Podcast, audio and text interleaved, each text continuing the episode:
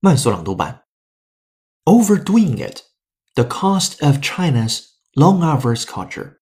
China's manufacturing employees have for decades worked long hours in often risky environments.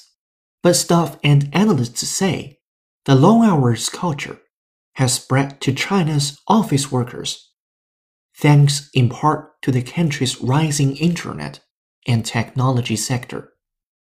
Staff at tech companies often cite the phrase 996 to describe their working life, starting work at 9 a.m., leaving at 9 p.m., and working six days a week.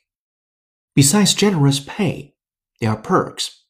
Some of China's largest tech companies, such as Baidu and Tencent, routinely provide free transport or meal subsidies for employees who leave after 9 p.m., according to employees.